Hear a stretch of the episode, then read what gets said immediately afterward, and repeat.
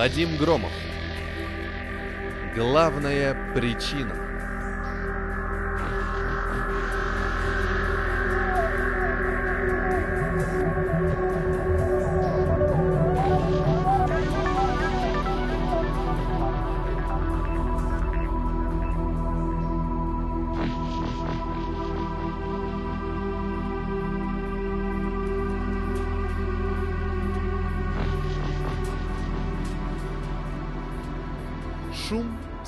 И свет улицы не проникали в закрытое помещение, лишенное окон. Оно было именно таким, каким его представлял себе Лу в детстве, когда мечтал о том, как он будет работать среди разных интересных колбочек, бутылочек и замысловатых приборов, одетый в непременно белоснежный халат ученого-химика. Да, Лу хотел стать химиком. Хотел с детства и стал им. Его родители не очень разделяли его пылкую увлеченность этой дисциплиной, считая, что для жизни было бы гораздо полезнее стать, например, юристом или, на худой конец, банкиром. Но сердцу не прикажешь, и Лу с завидным успехом сдавал свой любимый предмет и занимал места на городских олимпиадах. Потом он поступил в колледж и с отличием окончил его. Затем наступили будни. В отличие от его розовых мечтаний, Действительность бытности химиком не содержала в себе той магии и того неведомого очарования, о которых грезил в детстве Лу. Так всегда бывает с мечтой. Достаточно ей внезапно стать явью, вон он, твой кадиллак, как со взора будто в тот же момент слетает наваждение. Его надо мыть, чинить и писать заявление об угоне, если не обнаружил его на стоянке утром. Эту простую истину Лу понял уже давно – а посему решительно не печалился, когда составлял еженедельный рутинный отчет о работе отдела биологических исследований своего Института биохимических процессов. Да, громкое название, если вы обыватель. Но если вам посчастливится оказаться в этих ярких коридорах, наполненных целым букетом схожих с больничными запахов, и понаблюдать за деятельностью сотрудников, то вам сразу станет ясно, Здесь не изобретают эликсир бессмертия под строгим грифом секретности. Здесь просто работают. Всегда есть множество мелких заказов. Как то определить наличие вредных для здоровья веществ в очередной партии подпольных йогуртов. Лу давно не печалился на этот счет и справедливо свыкся, но что уж говорить, все равно где-то в глубине души лелеял таки надежду, что непременно завтра – либо его лаборант, либо какой-нибудь сумасшедший ученый вдруг ворвется в его лабораторию, сметает со стола пакетики йогурта, нервно комкая в руках испещренный формулами листок блокнота и выпалит на одном дыхании. «Лу, я нашел! Мы излечим все болезни, и наши имена золотом напишут в каждом учебнике истории!» Для Лу такое лекарство было бы вдвойне важно. Его отец уже три месяца лежал в больнице с диагнозом «рак», Врачи говорили, что надежда на то, что он проживет хотя бы год, минимальная. Лу трезво отдавал себе отчет в том, что на его веку такое лекарство появится едва ли. И он корил себя за то, что, будучи ученым и каждый день сталкивается с различными реакциями и химикатами, не мог помочь отцу ничем. Его относительно успокаивала только одна мысль. Точно так же думают еще тысячи ученых, которые, обладая даже гениальным складом ума и неограниченными возможностями, не могут побороть этот смертельный недуг. Поставив очередную точку в отчете, Лу потянулся и оглядел пустое помещение. Его помощники уже ушли, оставив на него всю тяжесть бюрократии. Завтра утром он донесет эти бумаги на третий этаж, и все повторится опять. Лу вздохнул и встал со скрипящего стула, Затем немного прибрался и открыл шкаф с одеждой, который располагался в небольшой прихожей, отгороженной от основного помещения тонкой стеклянной дверью. Повязав шарф, он вышел и запер дверь лаборатории на ключ. Затем поднялся по лестнице. Лаборатории по неизвестной никому причине располагались на минус первом этаже. И отдал ключ полусонному охраннику. Тот невнятно пробормотал «до свидания» и уткнулся снова в изучение раздела «Спорт» местной газеты. Лу вышел на улицу и тут же пожалел, что утром забыл дома свой зонт. Вечерний ливень уже образовал небольшие озера на тротуарах и продолжал стеной падать с небес. Поежившись, он поднял воротник и побежал по направлению к подземному переходу. Казалось, до него было рукой подать. Добравшись наконец до лестницы, Лу смахнул капли воды с лица и начал спускаться вниз к небольшому скудно освещенному туннелю. С каждым шагом звук с улицы становился все глуше, заменяясь безмолвием пространства впереди. Приготовившись для следующего шага, он перенес вес, но потерял равновесие. На месте, где должна была быть очередная ступень, не оказалось ничего.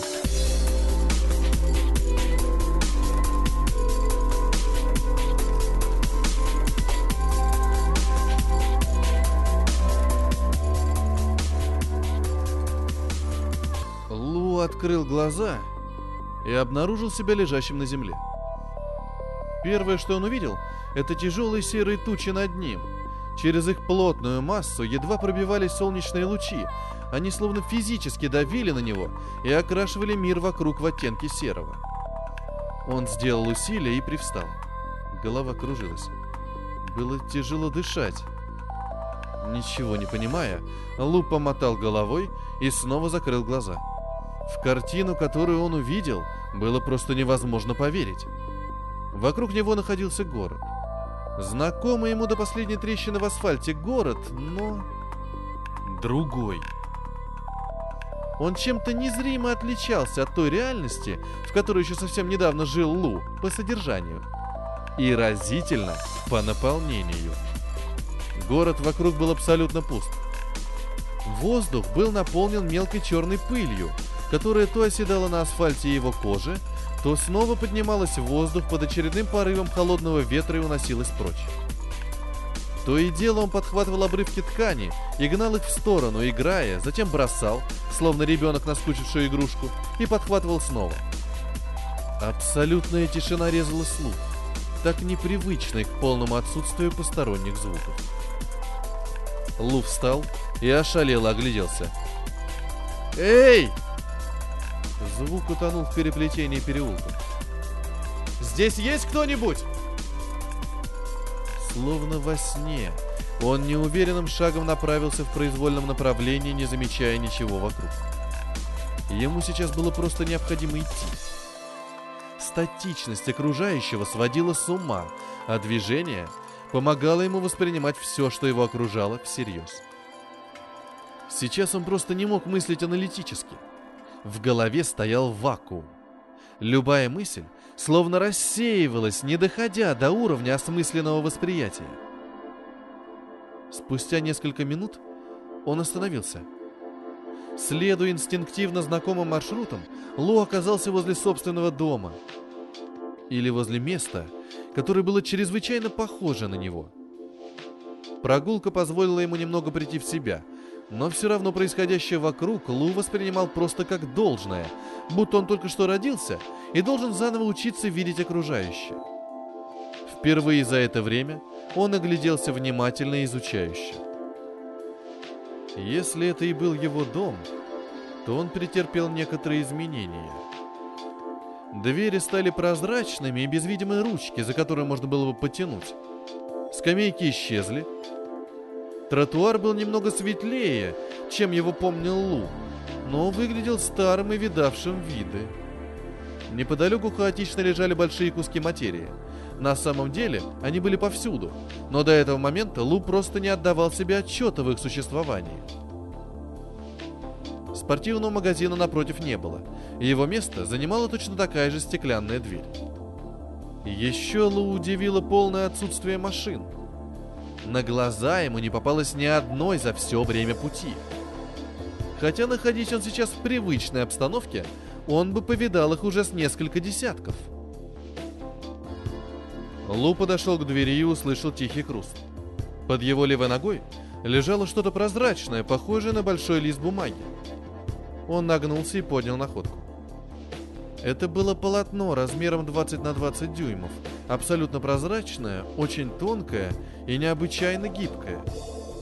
Его можно было сложить в несколько раз и спрятать в карман.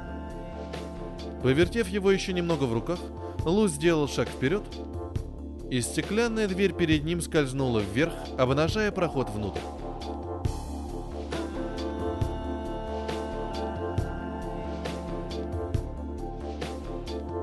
Планировка тоже казалась знакомой. Вот лестница слева, тоже за стеклянной дверью. Вот почтовые ящики с номерами квартир справа в углублении. Несколько шагов и развилка. Там должны находиться два лифта. Пройдя вперед, он обнаружил и их. Точно такие же прозрачные двери слева и справа. Лу пытался было найти кнопку вызова, но дверь по правую руку от него сама скользнула вверх и представила взору просторную белую кабину. Повинуясь наитию, Лу вошел и коснулся цифры 7 на табло. Спустя секунду двери закрылись, и он ощутил движение.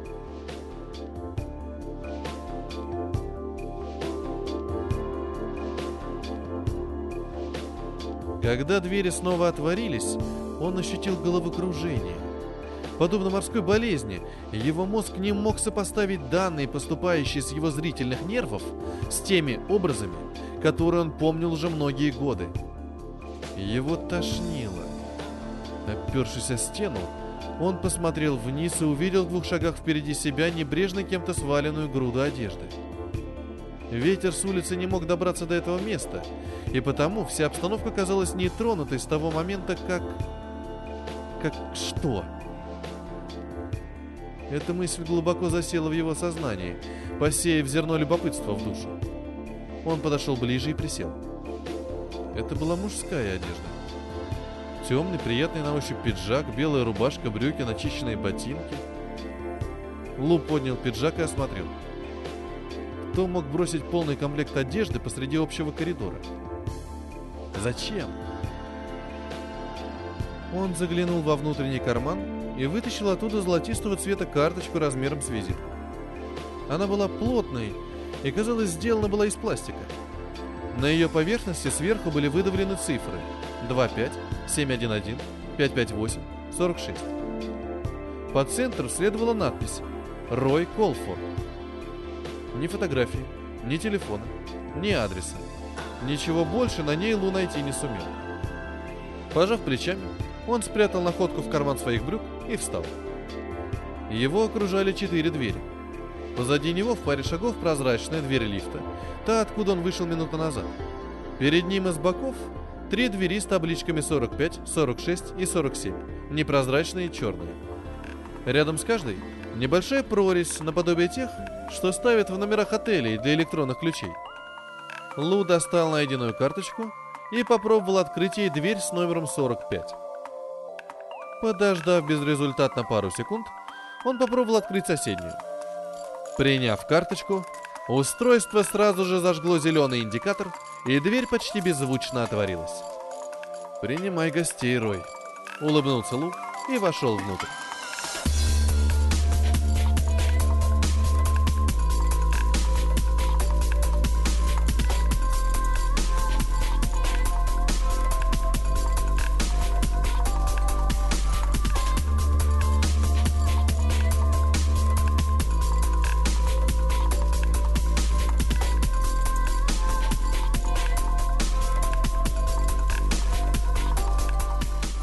Здесь есть кто-нибудь?» Звук вызвал лишь небольшое эхо. Услышать его слова было попросту некому. Лу прошел вперед и услышал, как за его спиной закрывается дверь. Перед ним предстала квартира, состоящая из двух небольших комнат, непосредственно перед ним и слева, и коридора, ведущего на кухню чуть справа. Двери отсутствовали, но обстановка... Никаких ручек, выключателей и кнопок. Рабочий стол — так Ло определил этот предмет интерьера. Представлял собой непривычный стационарный компьютер, а некое подобие большого 40 на 30 дюймов монитора на изящно изогнутых подпорках. Он был совершенно прозрачен и сразу напомнил ему о том тонком листе, который Лу нашел возле подъезда недавно. Остальная обстановка была вполне под стать. Он бы назвал ее минималистической, но в то же время изящной, приятной и легкой. Лу подошел к столу и огляделся в поисках каких-либо записей или заметок. Ничего. На столе только пустая чашка и стопка таких же прозрачных листков, на сей раз размером с небольшой блокнот. Чертыхнувшись про себя, Лу стер пыль с монитора, и тот моментально ожил от прикосновения. То, что увидел Лу, было настолько необычно, что он несколько секунд просто зачарованно смотрел на изображение. На прозрачном фоне сменялись тонкие стилизованные цифры одна за другой, сопровождаемые анимацией вращающихся полупрозрачных окружностей. То были дата и текущее время секундами. Лу не сразу обратил внимание на смысл этих чисел. Но осознание увиденного заставило его сесть на тонкий табурет. 24 ноября 2071 года. 15 часов 34 минуты 12 секунд.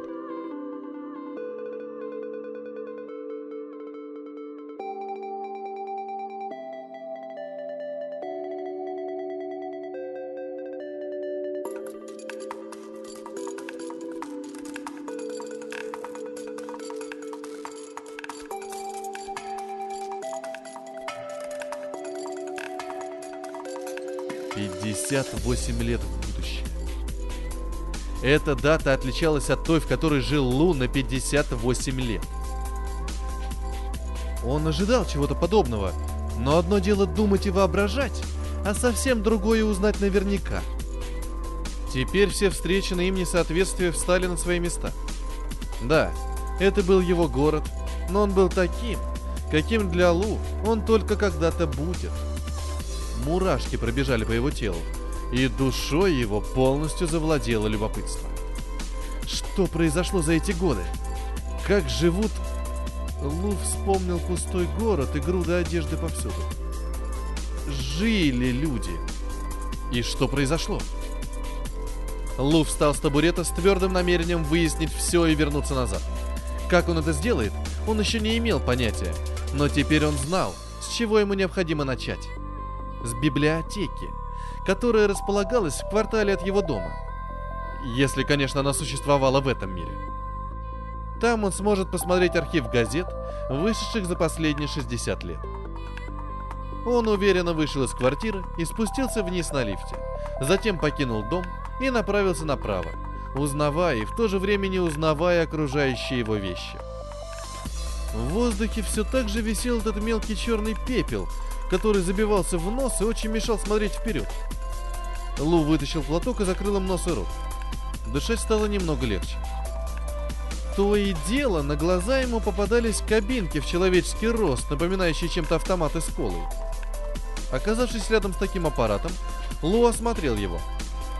Справа располагалось уже знакомое ему считывающее устройство для карточек. Под ним плоское углубление в 30 дюймов. Левее сенсорный экран, спрятанный под слоем пепла. Он очистил его и тут же увидел изображение со схематичным представлением аппарата и анимацией руки, кладущей в углубление какой-то плоский предмет. Анимация сопровождалась пояснением. Для покупки газеты вставьте идентификационную карточку и поместите универсальную поверхность экран в лоток.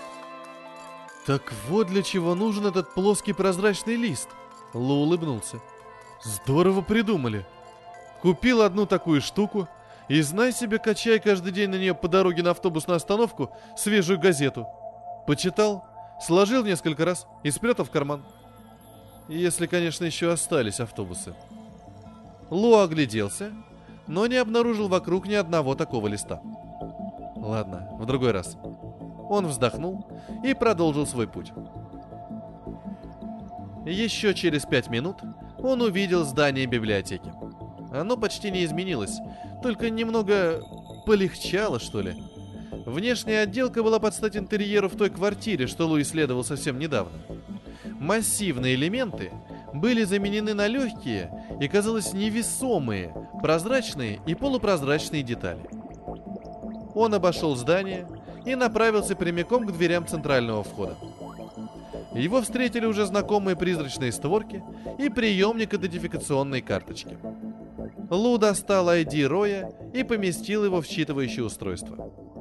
Через секунду двери отворились, открыв проход в недра здания библиотеки.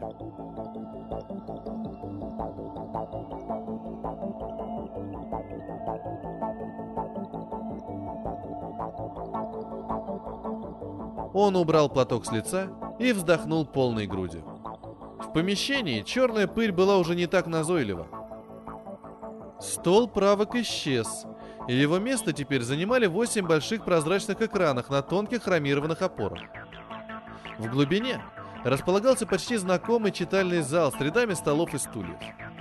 Лу подошел к одному из экранов и стер с него пыль, заставив тем самым ожить и отобразить, будто подвешенное прямо в воздухе, меню. Ему предлагалось выбрать направление поиска. Классическая литература, научные труды, периодические издания и другое. Лу коснулся пункта «Периодические издания». И на экране тут же появилось приглашение вставить в приемник универсальную поверхность экран для загрузки данных. Лу опустил взгляд и увидел чуть ниже что-то наподобие подноса, по назначению своему, видимо, такого же, как и тот лоток у газетного автомата, что Лу имел возможность изучить чуть ранее на улице. «Где же я тебе его найду?» Он огляделся, но на его глаза ничего путного не попалось. Тогда он прошел вглубь зала, в надежде найти за одним из столов то, что он искал – прозрачную невесомую поверхность. Его внимание привлекла груда одежды, словно небрежно кем-то брошенная на одном из стульев чуть в отдалении. Он подошел ближе и осмотрел стол. Бинго! Он взял в руки экран размером с газету, и тот моментально отобразил крупный текст на белом фоне. Сверху был виден заголовок «Маленький принц» Антуан де Сент-Экзюпери. Лу улыбнулся и спешно вернулся к экрану. Как только он расположил находку на подносе, надпись сменилась на список периодических изданий. «Таймс», «Спортивные хроники», «Новости столицы» и еще пара десятков. Он отметил несколько и подтвердил свой выбор. Ответив утвердительно на вопрос о перезаписи данных, Лу взял в руки невесомый лист и устроился на ближайший стол. Разложив на его столешнице, Лу выбрал первое попавшееся новостное издание, выбрал начальную дату, 2013 год, июль, и начал листать. Его не интересовали результаты выборов, землетрясения и курсы акций. Он искал другое. Причину, которая стала виной тех событий, следствие которых превратили густонаселенный, вечно занятый город в бетонную пустыню. Он понимал, что было бы логичнее посмотреть сразу в самый конец, но выбрал почти 60-летний интервал, скорее теша свое безграничное любопытство. Первая интересная статья попалась ему на развороте новостной газеты за 2014 год.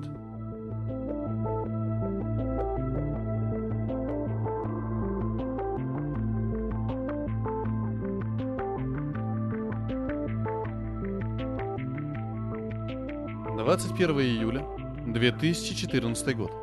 Понедельник. Ученые высказывают опасения относительно сближения с Землей астероида Апофис в 2036 году. Рассчитанная ранее траектория движения астероида диаметром в 310 ярдов может иметь погрешность, считает Эдвард Зинхар, ученый-физик из НАСА, что может иметь для Земли достаточно печальные последствия. Если ранее указанное минимальное сближение в 32 тысячи ярдов ошибочно, мы должны принять самые решительные меры уже сейчас – Лу не стал читать новость полностью и пролистал дальше. 18 августа 2014 год. Понедельник. Статья в журнале Science взорвала научный мир. Статья, опубликованная в журнале Science на прошлой неделе, наделала немало шума среди физиков и биологов. В ней подробно описывается возможность использования запрограммированных нанороботов для лечения тяжелых болезней, в том числе рака – Самым интересным фактом является то, что автор статьи – никому неизвестный ранее доктор Стивен Росбери. В своей работе он описывает принцип действия искусственных организмов, но указывает в то же время на недостаточное развитие технологий нашего времени для их производства и испытания. Многие его коллеги скептически относятся к опубликованной статье, обвиняя Росбери в непрофессионализме и даже лженаучности. 16 февраля 2015 год. Понедельник. На ежегодной выставке электроники в Нью-Йорке показан прототип гибкого сенсорного экрана. Внимание посетителей ежегодной выставки электроники в Нью-Йорке привлек стенд корпорации Joy, которая анонсировала прототип прозрачного гибкого сенсорного экрана. В настоящее время данная технология имеет свои ограничения, в том числе по своим размерам и объемам энергопотребления. Для того, чтобы сделать на его основе, к примеру, планшетный компьютер с прозрачным экраном, потребуется достаточно объемная батарея. Прототип можно изгибать в любом направлении и даже складывать. Экран отлично держит свою форму. Корпорация планирует выпустить первый доступный для производителей мобильных устройств экран в конце следующего года. 5 августа 2021 год. Четверг. Со следующего года начнется выдача идентификационных карточек. Президент подписал указ, утверждающий программу, предусматривающую обеспечение к 2029 году всех граждан уникальными идентификационными карточками, которые заменят медицинский полис, кредитную карту, водительские права и к 2034 году реальный паспорт на виртуальный. Авторы программы уверены, что это обеспечит централизованный контроль и централизованное хранение данных, помогая избежать многих бюрократических проблем и сложностей. Бумага – это пережиток прошлого, уверен президент Льюис. Эта программа – неизбежный шаг в будущее, позволяющий уйти от устаревших способов хранения и доступа к информации, что обеспечит более оперативное управление в сферах медицинского обслуживания, экономики и правопорядка. 21 ноября 2024 год. На ежегодной выставке автомобилей представлен производственный прототип флайера. На ежегодной выставке новинок автопрома в прошлую среду был представлен производственный прототип летающего легкового автомобиля, который, по словам разработчиков, позволит избежать неминуемого коллапса на дорогах. Производители обещают выпустить в производство первую линейку флайеров к середине следующего года. Будут доступны две комплекции – бюджетная и бизнес-модель. Проблема заключается в том, посетовал Жан Готье, генеральный директор компании, что использовать их по прямому назначению пока будет возможно лишь в ненаселенных местах. Мы сейчас ведем переговоры с правительством, чтобы в скорейшем времени был открыт свободный доступ к полетам на высотах до 500 метров. 25 августа 2025 год. Правительство приняло поправку в закон о полетах гражданских индивидуальных воздушных судов на сверхнизких высотах. Вчера был принят ряд поправок в закон о полетах индивидуальных воздушных судов, что позволит владельцам поступивших недавно в продажу аэрокаров, флайеров, использовать их в черте города. Водителям, пилотам таких транспортных средств Теперь будет достаточно, кроме отметки о водительской аттестации в идентификационной карточке, пройти краткие курсы воздушной безопасности. Принятие этих поправок было вызвано не только длительными переговорами корпорации-производителя с правительством страны, но и небывалым бумом продаж аппаратов. Напоминаем, что на прошлой неделе в нескольких городах состоялись организованные акции, участники которых требовали от правительства пересмотра закона о полетах и сетовали на невероятную загруженность автомагистралей. «Мы хотим летать!» Такие плакаты и стикеры можно увидеть и сегодня на автомобилях в качестве стихийных рекламных листовок. 13 июня 2028 год. Ученые начали работу над созданием нанодокторов. Сегодня представители Национального института биологических исследований официально объявили о начале работы над программируемыми нанороботами, которые позволят излечивать ранее считавшиеся неизлечимыми болезни. Исследования основаны на работе доктора Стивена Росбери, почти 15-летней давности. Этот человек гений, поделился своими мыслями Ким Ху, руководитель отдела разработок в области биохимии и кибернетики. Он описал процесс, который 15 лет назад просто невозможно было реализовать и проверить. Сейчас же мы обладаем достаточной базой знаний и технологий, чтобы воплотить его идею в жизнь. 12 сентября 2030 год. Автопарк стихийно сокращается. За пять неполных лет продаж аэрокаров продажи классических автомобилей сократились почти в 10 раз. Такая тенденция была весьма предсказуема – Говорит Жан Готье, директор корпорации Skydive. Люди хотят летать. Им надоело стоять в пробках, ограниченно передвигаясь по морально устаревшим дорогам. Мы открыли людям дорогу в небо. Не без гордости, отвечает он. Напомним, что на прошлой неделе правительство рассматривало долгосрочную программу на оборудование каждого жилого дома взлетно-посадочными площадками к 2041 году. 14 января 2031 год. Универсальное лекарство достигло статуса испытаний. Сегодня представители Национального института биологических исследований официально объявили о начале испытаний программируемых нанороботов-докторов на крысах. Ученые полны оптимизма и твердо убеждены, что испытания пройдут успешно. 4 октября 2032 год. Общественность обеспокоена угрозой из космоса.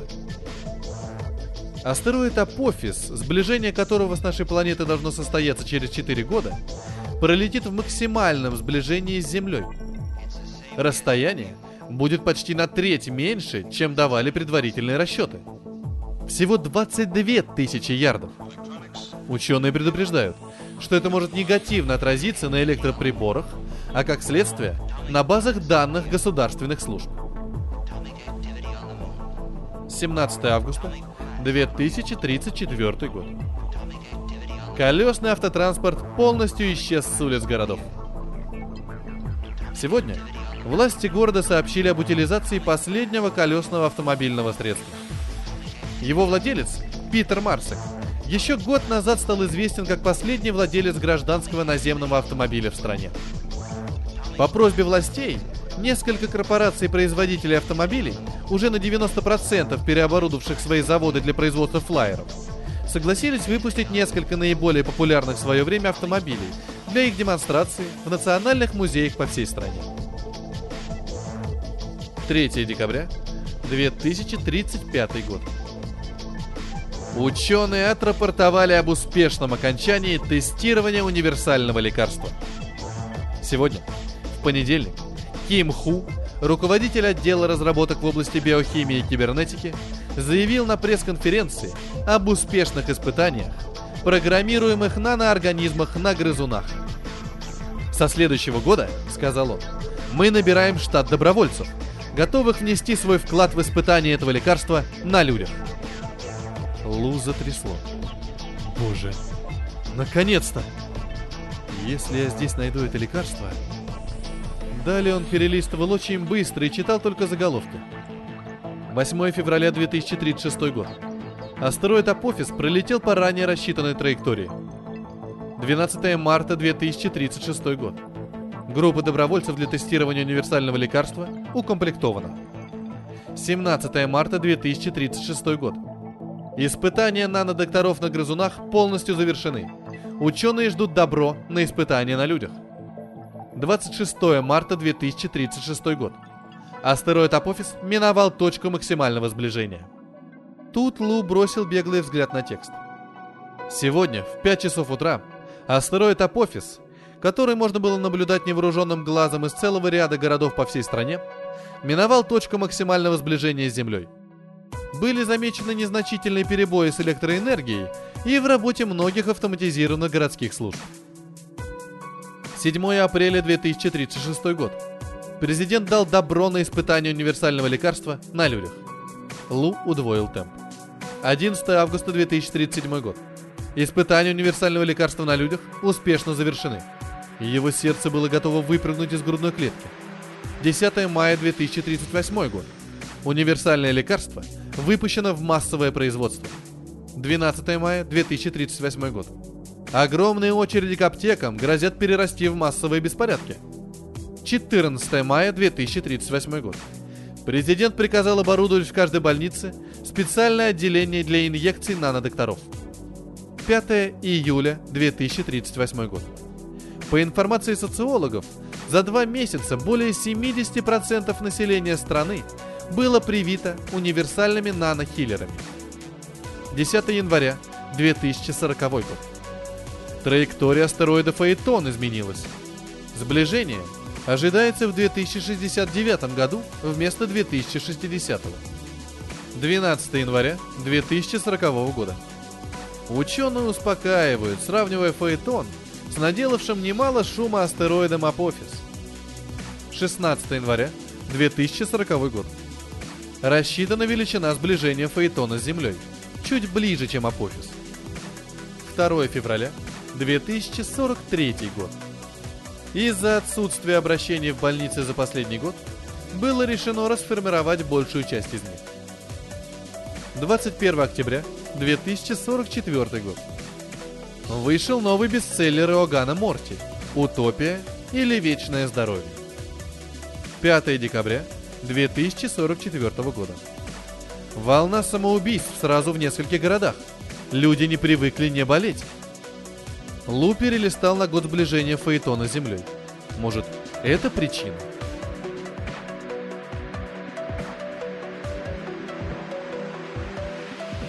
«14 августа 2069 года.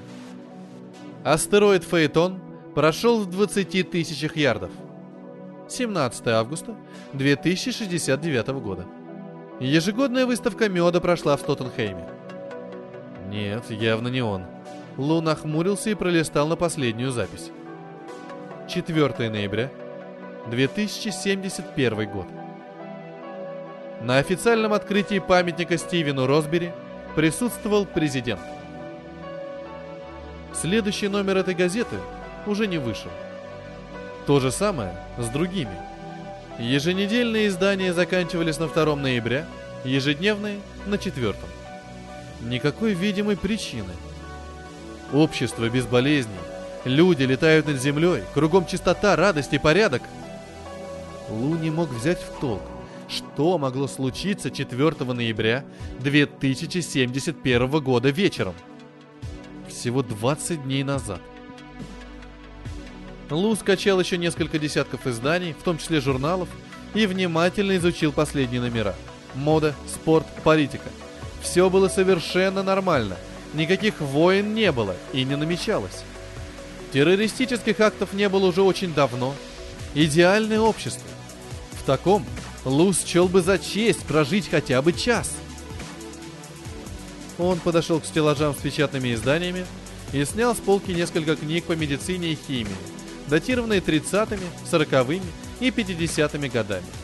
Их он возьмет с собой. Находясь в полном замешательстве, он вышел из библиотеки, закрыл нос платком и пошел по направлению к зданию больницы. Сейчас, насколько он знал из прочитанного, это был всего лишь роддом и пункт вакцинации. Он шел за универсальным лекарством. Пускай человечество осталось всего лишь 60 лет, но я возьму с собой несколько ампул этого лекарства, вылечу отца, и кто знает, чуть ускорю появление этого открытия в своем времени. Пускай на год но мы проживем без недугов чуть дольше.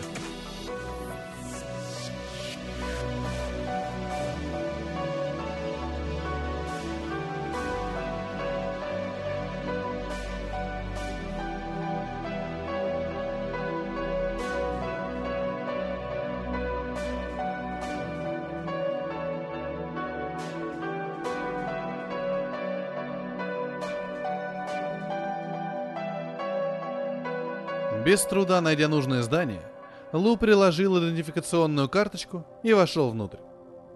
Кругом лежали на полу белые халаты и куча другой одежды. Ориентируясь по указателям, он быстро нашел нужное ему помещение. Он вошел и профессиональным взглядом определил нужный медицинский шкаф. На нем была приделана табличка NH. Он открыл створки и взял несколько ампул с темной жидкостью. Найдя пакет, он погрузил туда книги. Ампулы он бережно убрал во внутренний карман. Осмотревшись, он спустился вниз и снова вышел на улицу. Теперь он должен был попасть в свое время. Логика подсказывала ему, что место входа должно быть равносильно месту выхода. Поэтому он попытался припомнить, где очнулся. Площадь. Он бегом отправился туда, пытаясь как можно меньше дышать. То и дело, он перепрыгивал путающиеся под ногами предметы одежды. Очень скоро, переведя дух, он уже стоял на том месте, где открыл глаза всего лишь два часа назад. Ничего не происходило. Он крепче сжал пакет и лег. Ничего. Тогда он встал и прошелся вокруг, обдумывая свои дальнейшие действия. Попробуем мыслить логически. В своем времени я спускался по переходу и попал сюда. Если поменять это все местами, то есть если я спущусь по тому же переходу здесь, в своем времени я окажусь на площади. Он быстро сориентировался и бегом бросился налево, к зданию своего института, рядом с которым находился переход. Он добежал до той самой лестницы и провалился в темноту.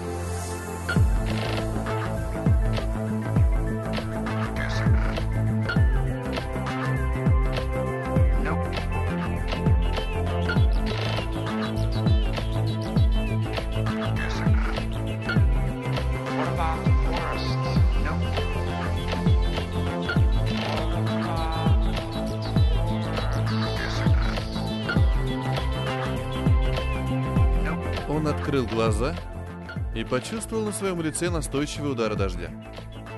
Он все так же сжимал в руках пакет с книгами, но уже лежал на спине, на дюйм погруженный в воду. Свет фар вырвал из темноты его лицо. Черт возьми, получилось! Лу до конца не верил в успех своей сумасбродной идеи, но сейчас готов был расцеловать и эту площадь, и город целиком. Его переполняло чувство радости и торжества. Он плакал от счастья. Прохожий, не сразу заметивший странного человека, перепачканного целиком в чем-то черном, испуганно шарахнулся и ускорил шаг, быстро исчезнув за ближайшим поворотом. Лу встал и протер глаза. Спохватившись, он запустил руку во внутренний карман и облегченно вздохнул. Ампулы были при нем и невредимы. Он засмеялся в голос и медленно пошел по направлению к дому. На следующий день рано утром он уже стоял у больничной палаты, пряча в кармане небольшой шприц, подготовленный для укола. Он позвонил перед выходом на работу и отпросился на час для того, чтобы навестить отца. Врач сочувствующе посмотрел на Лу. «Он сейчас спит. Он принял сильное лекарство. Вы не сможете даже поговорить с ним. Я просто хочу его увидеть. Я уверен, ему скоро станет лучше, и мы вдоволь наговоримся». «Безусловно». Девушка опустила глаза. «Хорошо, только ненадолго. Спасибо». Лу кивнул и проводил доктора взглядом. Сжимая в кармане шприц, он вошел в палату, огляделся, пододвинул гостевой табурет и сел рядом с койкой. Он сжал руку отца и тихо сказал. «Скоро ты поправишься. Я обещаю». Он вынул шприц и аккуратно вколол в трубку капельницы кубик универсального лекарства. Затем он убрал пустой шприц в карман и подождал, пока раствор достигнет вены отца. Через секунду сердечный ритм ускорился до 100, но еще через мгновение восстановился до 54. Лу улыбнулся, встал с табурета и вышел из палаты.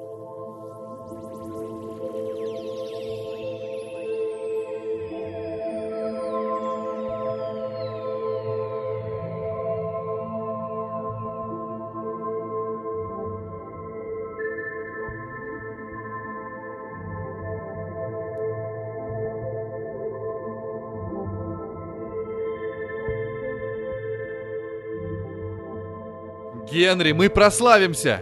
Лу подбежал к изумленному другу, составлявшему отчет о содержании вредных веществ в новой партии конфискованного молока. «Лу, ты не в себе? Что с тобой? У тебя такой вид, будто ты всю ночь пил, а под утро еще и покурил дури. Генри, слушай!»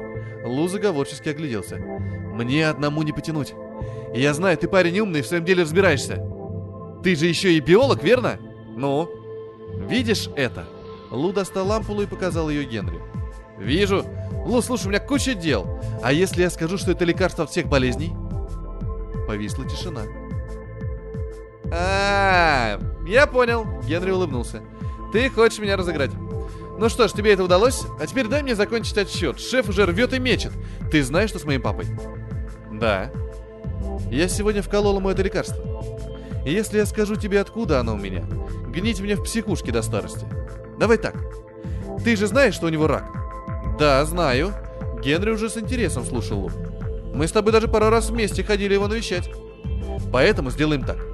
Если он через месяц или раньше полностью поправится, мы вместе займемся этим лекарством. Сейчас ты мне все равно не поверишь. И вот еще. Не говори никому об этом разговоре, ладно? Ладно, запинаясь, произнес Генри. Он еще долго смотрел на закрытую дверь, через которую вышел Лу.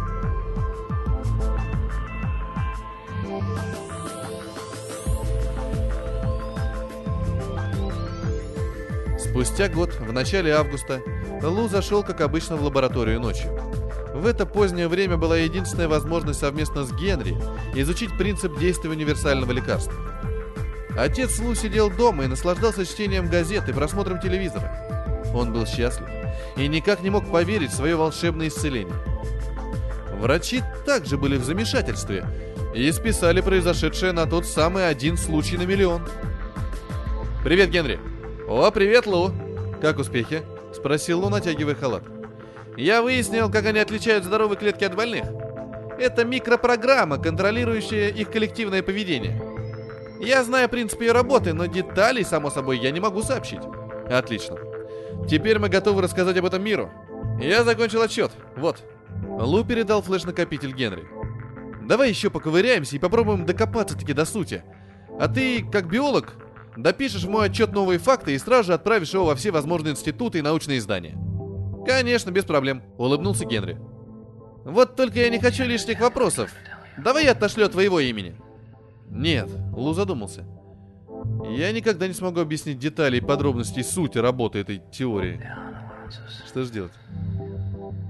Подключать к проекту посторонних лиц на данном этапе не стоит. Повисла тишина. Слушай, Лу, оживился Генри. Давай отправим его от имени какого-нибудь вымышленного человека. Точно. И как его назовем? Я никогда не умел сочинять. Придумай сам, окей? Без проблем. Договорились. Прям камень с души. Ладно, давай поработаем. Лу пришел домой очень поздно. Поздоровавшись с отцом, он плюхнулся в свою комнату и закрыл глаза. Целый год прошел словно гоночный трек. Выздоровление отца, его реабилитация, объяснение с Генри, чудовищно трудные исследования. Теперь Лу понял, что наконец-то сделал то, о чем мечтал. Он спас миллиарды жизней. Спас только тем, что дал миру узнать о принципе действия такого лекарства. И спас жизнь своему отцу. Лу улыбнулся. Он прокрутил в памяти события, которые разворачивались в не таком уж далеком будущем. Боже, какой же это будет мир! Такой красивый, такой радостный и счастливый. Сердце сжалось, и горло подступил ком. Но просуществует он так недолго. Тут он вспомнил о принесенных им книгах. Он забыл о них абсолютно со всеми этими заботами и радостями, заполнившими последний год. Он решил немного отвлечься от грустных мыслей, запустил руку под кровать и достал оттуда грязный пакет – он развернул его и вынул первую попавшуюся книгу. Дэн Росс. Наномедицина. За и против. 2044 год. Ло открыл на произвольной странице и начал читать. Не стоит забывать также, что нанороботы – это прежде всего приборы, необычайно чувствительные к внешним магнитным и электрическим воздействиям. Мы все знаем, что у компьютеров случаются сбои, вызванные как аппаратными, так и программными ошибками. Разрабатывая такие механизмы, нужно принять все возможные меры для их защиты от внешних воздействий. Но обращая внимание на размер наноробота, смею заверить, что подобная защита слишком громоздка и не позволит для такого рода искусственных организмов Лу словно ударила молния. Он резко вскочил с кровати и посмотрел на календарь. Наступило 14 августа 2014 года. Луис дал низкий стон. Черт возьми! Как я сразу не догадался! Когда пролетал апофис, испытания препарата были заморожены до решения президента об испытаниях на людях. Тогда случились сбои во многих компьютерных сетях, даже экранированных и защищенных. А всего за полтора года с глобальной катастрофой с Землей сблизился изменивший свою траекторию Фаэтон. Но к этому времени были привиты уже все. Микроскопические роботы получили системный сбой И, видимо, начали уничтожать не больные клетки, а здоровые. Не сразу, постепенно. И в один прекрасный момент предел ошибок был исчерпан, и случился разрушительный сбой. Тогда, 4 ноября. И все население в один миг было уничтожено своими же спасителями. И черная пыль — это переработанный прах людей.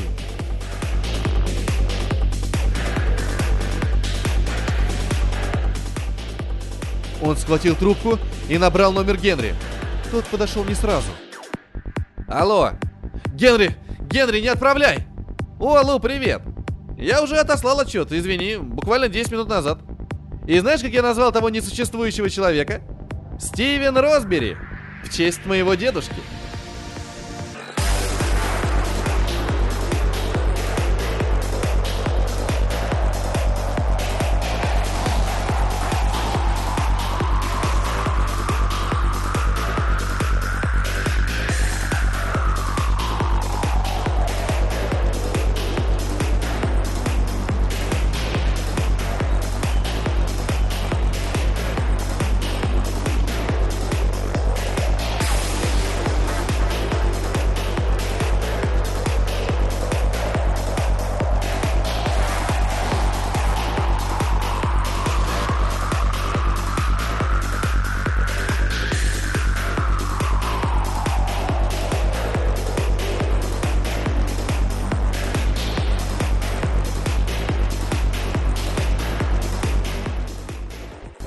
Это был рассказ Вадима Громова «Главная причина».